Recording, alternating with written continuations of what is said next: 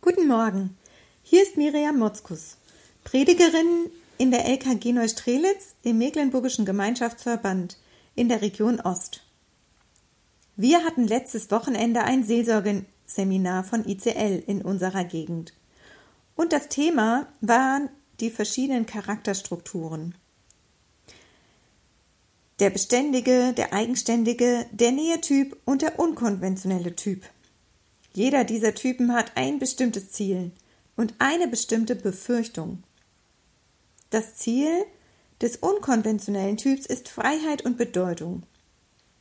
Seine größte Angst ist Festlegung, Bedeutungslosigkeit und Einengung. Der Beständige hingegen zielt auf Regeln und Struktur ab und fürchtet zu viel Freiheit und Veränderung.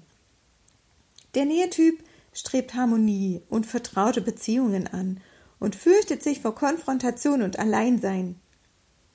Und der Eigenständige zielt auf Selbstbestimmung und Eigenständigkeit und flieht der Fremdbestimmung und dem Ich-Verlust. Nun ist es so, dass jeder Anteil aller vier Typen in einem jeden Menschen liegt. Diese Anteile sind unterschiedlich stark vorhanden und prägen so unseren Lebensstil mit. Welchem der Charaktertypen Sie nun am meisten entsprechen, weiß ich nicht. Aber vielleicht haben Sie sich in dem einen oder anderen wiedergefunden. Ich kann mir gut vorstellen, dass gerade zwei dieser Charaktertypen ein bisschen Mühe haben könnten mit dem folgenden Losungstext.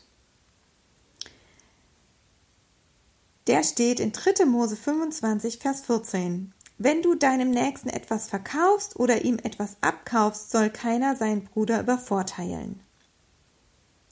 Im dritten Buch Mose, auch Levitikus genannt, geht es um Rituale, Regeln, Vorgaben. Und mir kam der Gedanke, dass gerade zwei dieser Charaktertypen eher Mühe mit diesem Buch haben könnten. Der unkonventionelle und der eigenständige. Was ist das Zweck des Buches Levitikus? Es geht im Buch Levitikus um die Beziehung zu Gott. Wie kann das Volk Israel Beziehung mit Gott haben? Gottes Gegenwart bedeutet Leben. Gott gibt dem Volk Israel Leitlinien, die ihm lebensbringend sind.